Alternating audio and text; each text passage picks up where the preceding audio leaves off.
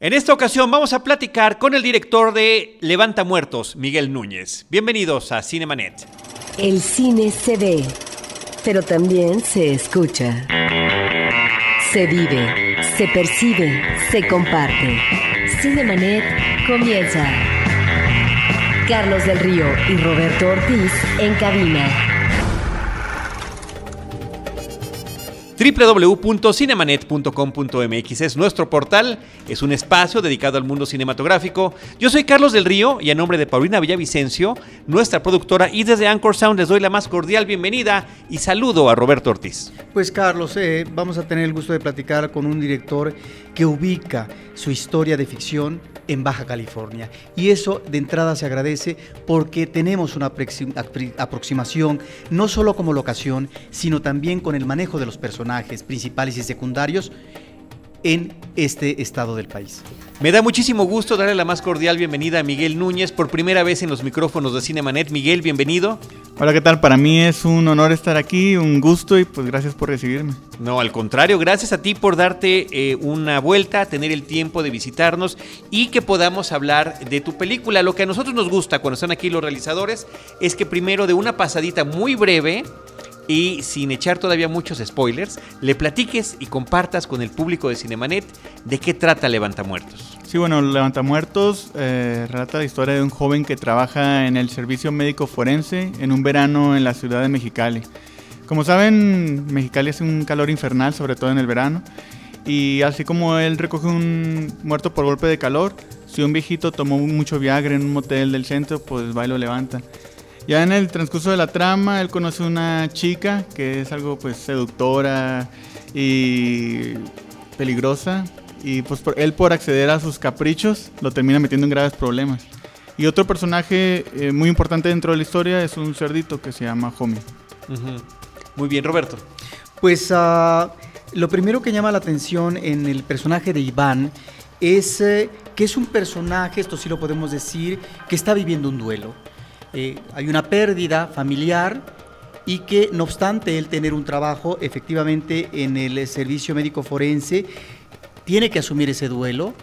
Y también otra cosa que me llama la atención en el desarrollo del personaje es que estamos ante un personaje solitario y que está viviendo una encrucijada y que es una encrucijada de corte existencial, ¿sí? Y que en ese sentido esta aproximación que haces del personaje pues nos lleva a un personaje peculiar, me parece, donde el espectador se va, diríamos, encariñando, lo va, eh, digamos, recogiendo y, eh, digamos, lo acoge.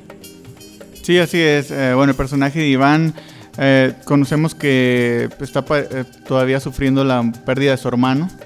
Y bueno, trabaja en el CEMEFO, ¿no? Entonces existe algo muy curioso en, en esta película, en Levantamuertos, porque Sí, es el viaje de él de forma existencial, pero son elementos externos durante la trama de la película que lo van transformando. Y pues son elementos, eh, digamos, curiosos, ¿no? También de la vida cotidiana, pero que aún así, pues le mueven el tapete, ¿no? Y eso lo va ayudando como para ir saliendo poco a poco de ese eh, mm, lugar donde se encuentra, ese mal lugar donde está. Tú eres de Mexicali, entonces, eh, ¿cuál es la importancia que reviste para ti? Personalmente poder retratar tu ciudad, poder retratar a los personajes de tu ciudad. Porque de repente vemos ahí una serie de personajes, eh, digamos, que están tocando tangencialmente a nuestro protagónico, a un Iván que logramos apreciar y querer a lo largo de la cinta. Pero te hablo yo no nada más de la chica que conoce o del estupendo amigo con el que trabaja en el servicio forense. Paul me parece que es un personajazo que podríamos hacer su, no, otra película de él, una, una serie de televisión con Paul, me parece que es increíble. Pero hablo de este señor que, por ejemplo, platicaba yo con Roberto hace rato, el que llega a caballo a la tiendita, ¿no? Y amarra su caballo fuera de la tienda, eh, la chica, la tendera justamente, y todos ellos con los que se va relacionando él, eh, o inclusive la gente que eh, pues percibe el olor que él trae por ese trabajo tan tremendo que trae, ¿no? Y cómo reacciona o la gente de la calle, que lo mismo puede ser un paletero, que una vendedora ambulante, etcétera. Sí, sí, bueno, para mí eh, era de vital importancia retratar la ciudad de Mexicali. Mm, sobre todo que muchas de las películas que toman lugar en una zona fronteriza, se dedican más que nada a los temas de migración o de narcotráfico. Mm, yo siendo originario de ahí, pues uno todo no sabe que esos problemas existen, pero no siempre es lo primordial o no lo ves de forma tan cotidiana, ¿no? No es tu día a día, a menos que estés inmiscuido en ese tipo de, de problemática. Entonces, partiendo de ahí, eh, me puse a pensar, bueno, eh, ¿qué es lo que más conoce la gente de Mexicali? Pues el calorón, ¿no? El, calor infernal que hace allá, más de 50 grados en los veranos y de eso me llevó a, pensar en hacer una historia sobre alguien que recoge a las personas que se mueren por golpes de calor. Y bueno, ya volviendo a lo que me... Perdón, pero, perdón que lo digas así con esa, como si fuera algo muy normal, pero a mí sí me impactó mucho este tema de que alguien se pueda morir por un golpe de calor y que lleguen a recoger el cuerpo y que digan, ¿qué le pasó? pues un golpe de calor, ¿no? Como, como si aquí dijeras un ataque cardíaco. Sí, exactamente. Y, todavía más sorprendente, bueno, ya que para mí es, la verdad sí es, era común, ¿no? Eh, y ya viendo mostrado esta película en otros lados, aparte de, Mexicali, vi que pues no es común eh, para nada. Y, además de eso que, que pues muchos golpes de calor se pueden dar a que la gente no tiene la energía eléctrica para tener un aire acondicionado, ¿no? Un clima. Entonces también por eso vemos eh, tangencialmente el tema de las altas tarifas de luz en una ciudad como Mexicali. Y, bueno, siendo que eh, tener un clima, pues ahora sí que es debido a muerte. Literalmente. Yo quisiera preguntarte sobre cómo eliges a tu reparto actoral, porque el actor que interpreta a Iván, para el público en general, me parece, eh, se vuelve entrañable. Es decir, porque la, la historia nos parece como muy sencilla, ¿sí? Es decir, no obstante que tiene la complejidad, su personaje, los otros uh, personajes a su, alrededor, como el tío, la tía, el, Rosa, etc. Pero, pero me parece que hay una buena dirección actoral. Entonces, ¿cómo es que eh, seleccionaste y los incorporas como elenco? Sí, en efecto, la historia es de una forma lineal, digamos. Y, en, términos del elenco, mm, bueno, primero que nada, el protagonista, uh, Daniel Galo, eh, bueno, yo estudié cine en la ciudad de Los Ángeles y lo conocí allá, eh, en, los cortometrajes que hacíamos en la escuela, él como actor, ¿no? Y vi que era muy dedicado dentro de su trabajo. Yo escribiendo este guion sabía que necesitaba un actor que supiera estar el 90% de un largometraje enfrente de la cámara y que pudiera con ello, ¿no? Entonces eh, hice algunas pruebas con Daniel y de ahí me di cuenta que pues era el indicado, por un lado. Y número dos, pues el resto de reparto, eh, la gran mayoría son actores de una gran trayectoria de teatro en Baja California. Yo estuve también eh, trabajando en un teatro en la ciudad de Los Ángeles y iban muchas obras de Baja California, ¿no? Entonces, de esa manera, pues yo fui conociendo a los actores, incluso pues también trabajé en algunas obras con ellos. Y, ya al momento de escribir Levanta Muertos y después de producirla, más o menos yo ya sabía con quién dirigirme en términos de dirección. Y, bueno, eh, como dices tú, crees, eh, gracias por pensar que es un buen reparto, ¿no? Yo también lo creo.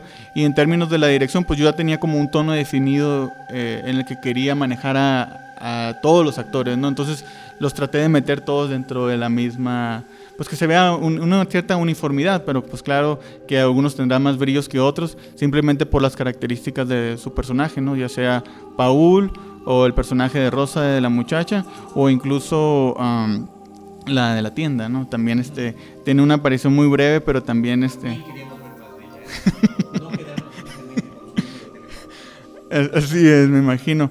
Y bueno, y también este curiosamente actores como ella, actriz, bueno, actrices como ella, eh, ella vino a Los Ángeles, eh, digamos por la cercanía de Mexicali, ¿no? También teníamos esa, tener que aprovechar esa, la ubicación geográfica de la ciudad, o Roberto Medina, que es un actor que tiene ya más trayectoria, ha, salido varias películas, incluso eh, la última que estuvo ahora fue Una Última y Nos Vamos. Es el del ah, jefe del CEMEFO, del Servicio Médico Forense.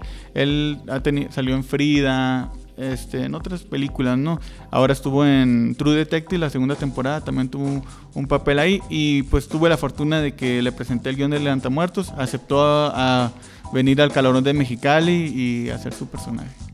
Eh, algo que yo observo en estas charlas que tenemos con los realizadores mexicanos, independientemente del lugar de la República Mexicana que estén retratando, es el tema de la soledad. Se vuelve en, en, el cine mexicano contemporáneo una constante y tu personaje está viviendo esa soledad.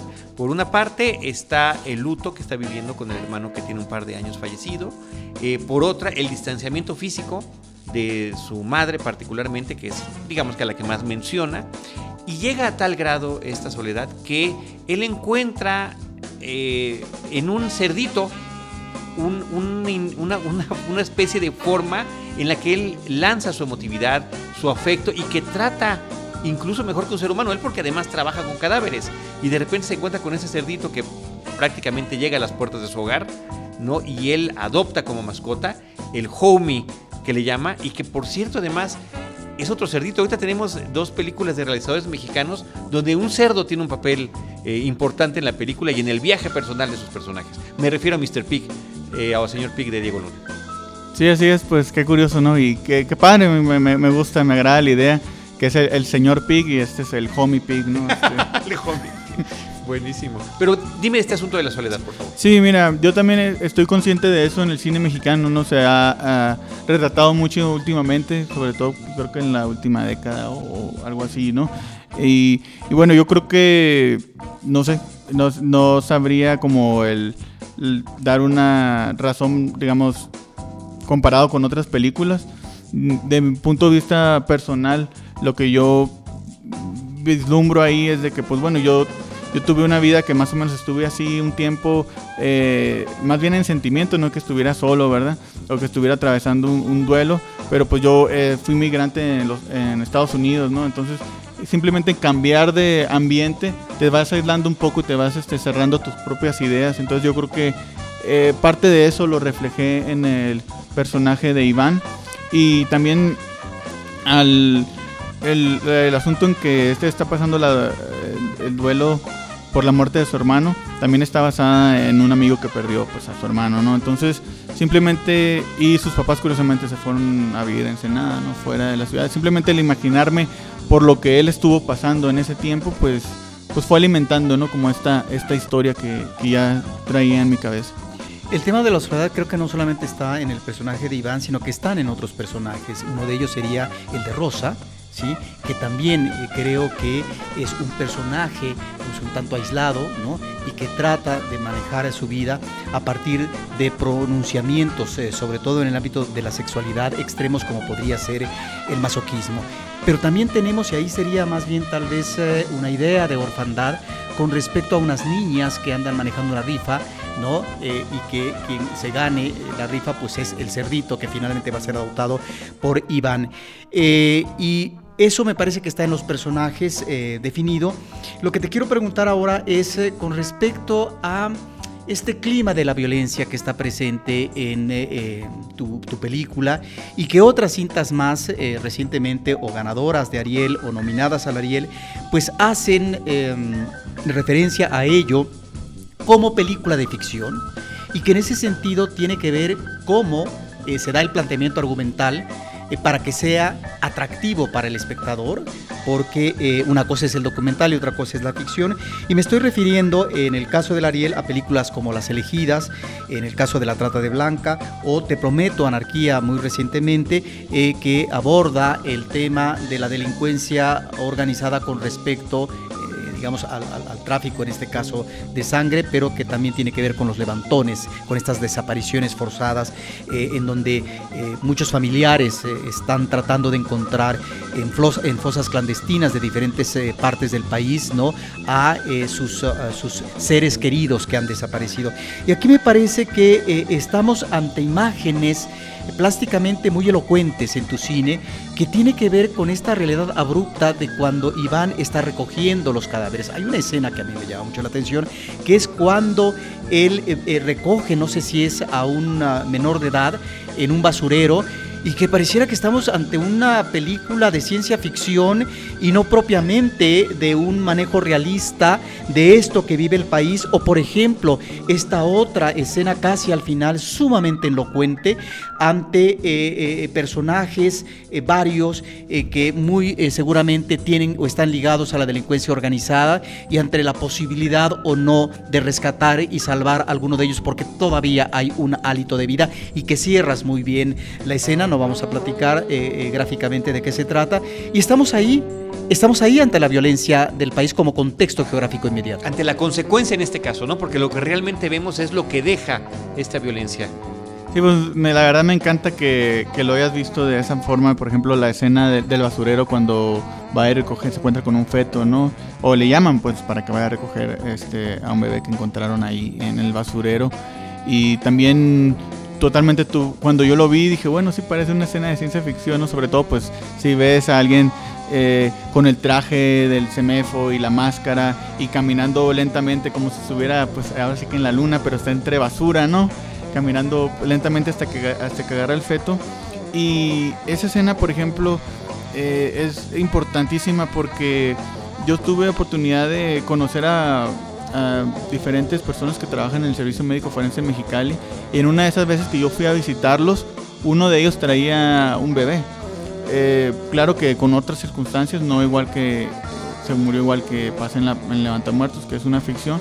Pero lo que más me llamó la atención es que él lo cargaba con una delicadeza, como si todavía, pues al fin de cuentas es un bebé, ¿no? Como si estuviera vivo, pero con un cariño y ese tipo de, de ternura y amor que transmiten al realizar su trabajo fue lo que traté de mostrar mientras estaba haciendo Levantamuertos.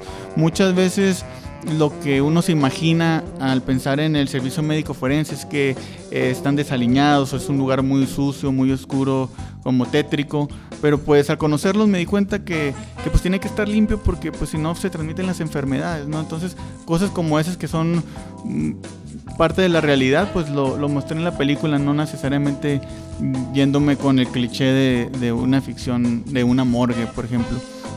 Y, y pues, eh, bueno, al final, uh, cuando, cuando se toca tangencialmente el tema del narcotráfico, era una cosa importante también para mí porque, bueno, la gran mayoría de las muertes en Levantamuertos no están relacionadas con ese tipo de violencia, fue totalmente intencional pero también como realizador pues tampoco te puedes tapar los ojos y no ver esa realidad que, que está. Exactamente, exactamente. Entonces es por eso que yo dije, bueno, también uno es responsable socialmente con su entorno, ¿no? Entonces, si estás hablando de, de un levantamuertos pues, y no mostrar aunque sea una de estas muertes, pues es como ahora sí que ciencia ficción. El manejo del paisaje. Eh, hay una escena extraordinaria, eh, van en el Volkswagen Sedán, Iván y Rosa, y hay un paisaje impresionante. El carro pequeño eh, siendo rebasado por trailers y demás, y un paisaje al fondo agreste de rocas. Es impresionante. Sí, uh, para mí también, digamos, es parte de mostrar de, de donde vengo, ¿no? De Mexicali. Esa, es, esa, es, esa sierra se llama La Rumorosa. Eh, y la gran mayoría de personas aquí en, bueno, de Mexicali, eh, como pues arriba hace mucho frío o el clima pues cambia radicalmente, pues uno se va digamos de fin de semana o simplemente para pasar la tarde en la rumorosa y digamos que con ese pretexto de la forma cuando se están conociendo en otro contexto, eh, Iván y Rosa pues es que, que lo, lo quise retratar, ¿no? Y trabajando con el cinematógrafo sí realizamos diferentes tomas donde queríamos que digamos que el espectador absorbiera el paisaje ¿no? y lo pudiera apreciar. Eh, por cierto que el trabajo fotográfico es muy bueno, me parece que cada una de las tomas, no nada más los emplazamientos de cámara, sino la forma en la que está retratando esta realidad, con esa iluminación además natural de este sol que debe ser brutal, que, porque logra transmitirnos, no nada más porque nos estás mostrando el termómetro gigantesco, ese que dice 50 grados centígrados y 40 en la noche, ni más ni menos, eh, pero sí me llamó muchísimo la atención lo bien que está retratada la película formalmente. Sí, muchas gracias. El... El cinematógrafo se llama Evan Fan, él es de, de origen vietnamís y solamente habla inglés y vietnamís, ¿no? Entonces eh, fue compañero conmigo en la, escuela de cine y pues yo, le, yo ya había trabajado con él, también incluso yo como asistente de él en algunas series de televisión y cosas por el estilo. Yo sabía que Evan trabajaba muy rápido y también me gustaba mucho su estética y pues le dije, oye, ¿qué tal si vamos a Mexicali a hacer una película? Y pues él como todo buen amigo pues estuvo totalmente sí exactamente eh, sí sus, sus, papás son de Vietnam y muy buenas personas por cierto y, y, y bueno eh, lo curioso fue que cuando llegó a Mexicali pues eh, cómo se comunicaba con el crew, ¿no? Porque la mayoría del crew eran de ahí de, de la ciudad. Eh, hicimos una coproducción con la Facultad de Artes de la Universidad Autónoma de Baja California y los mejores estudiantes de medios audiovisuales forman parte del crew. Pero pues bueno, ¿no? Pues ellos como que sí entendían entre inglés y, y él les daba sus indicaciones, hicimos algunas pruebas, ¿no? Con, con el crew y con eso nos aventamos a hacer Levantamuertos. Ya has mencionado esta incorporación de actores de teatro, este aliento presupuestal seguramente por parte de una universidad de, de Baja California, pero ¿cómo levantar una producción que requiere de mucho dinero tratándose de una película de ficción? Y bueno, pues mira, yo para mí uh, yo estaba muy inspirado por las películas de corte independiente de Estados Unidos. Por ejemplo, Pi de Darren Aronofsky, que si mal no recuerdo le hizo con 100 mil o 200 mil dólares. Y si uno entonces escucha el, el comentario del DVD, él dice cada cosa, cada toma te lo explica de dónde lo sacó y pues muy sencillo, ¿no? Entonces como realizadores como él como que te dan una inspiración a decir, ¿sabes qué? Pues yo no me tengo que esperar a tener los super fondos o tener un estudio detrás mío o una compañía productora grande que me dé los millones, pero, pero es como un aliciente, ¿no? Entonces, digamos, parte de eso me animó a hacer una película en la que yo ya conocía el contexto, me podía mover, digamos, en las locaciones y más o menos sabía a quién le podía pedir apoyo para hacer esta producción y más o menos fue de esta manera. Sí, no sé si ustedes recuerdan una película que se llama Primer de Shankar Root. Eh, sí, de ciencia ficción, sí eh, que ganó en Sundance y la hizo él con 7 mil dólares más o menos y bueno, yo la verdad creo que invirtió más todavía en, el, en, la postproducción en sonido sobre todo, pero, pero digamos, ¿no? Este tipo de cine que te explican muy bien que digamos, si tú lo planeas, este, lo puedes realizar, ¿no? Entonces digamos que viene de ahí. Tu película es una película breve, no dura más allá de 80 minutos, eh, pero te quiero preguntar, te hablo como espectador, ¿sí? sí. Me da la impresión eh, que como espectador quisiera eh, redondear más al personaje. ¿sí? Eh, creo que es un cierre interesante, creo que finalmente abordas bien la cuestión de esa soledad, de ese sentimiento de desamparo ante, digamos, una pérdida, esta incursión un tanto frustrante con una chica y demás, donde él pensaría, eh, si no en el ideal romántico, en una suerte, digamos, de, de digamos, de, cuajar una relación amorosa. Y bueno, sí, es un final, digamos, como sumamente atractivo eh, el, el, que manejas, pero de repente uno como espectador quisiera saber más del personaje y de repente como que se me va, como que se diluye. Sí, así es. Eh, la verdad, eh, eso es, digamos, que la gente a veces como que quiere seguir viendo más, como se queda con un poquito picada de levantamuertos. A lo mejor estoy pensando en términos melodramáticos, ¿eh? Ah, no, pues digo, yo lo, yo lo que puedo decir que a lo mejor pues puede haber levantapuercos, ¿no? La segunda parte y, y seguimos. Porque al final es este asunto de la vocación, o sea, la vocación que él, que él siente que le falta, su vocación profesional, porque al final nos queda la impresión de que estamos ante un hombre que encuentra una chamba porque el tío le está echando la mano, pero no es lo suyo y de repente a través de la relación con el homie es como él descubre donde realmente puede estar feliz. ¿No? De alguna forma. Sí, así es. Y pues bueno, eh, estando de acuerdo contigo, Roberto, también un poco lo entiendo. Este, de redondear un poco más el personaje, quizás dar con un poco más de pistas de hacia el final lo que va sucediendo o por lo que él va a que digamos ese ese punto de transformación que el, que el espectador dice, "Ah, sí, cambió aquí, ahora está en otro lado", no creo que es como que un a lo mejor eso es lo que te hubiera gustado haber visto y está bien. Lo que tal vez no quede del todo claro. Yo quisiera eh, comentarte, Miguel, sobre estos toques de humor negro que tiene la película. Yo no le llamaría una comedia de humor negro, sino siento que tiene ciertos toques en ciertos momentos, ¿no? Lo que sucede después de una noche de una relación, digamos, extraordinariamente pasional y, y que va todavía un poquito más allá, o lo que pueden comentar los que están esperando eh, a, que, a que lleguen los del servicio médico forense eh, de ciertos eh, víctimas del crimen organizado. Y dice, ¿y por qué los aventarán tan lejos? Son una serie de detallitos que están ahí a lo largo de toda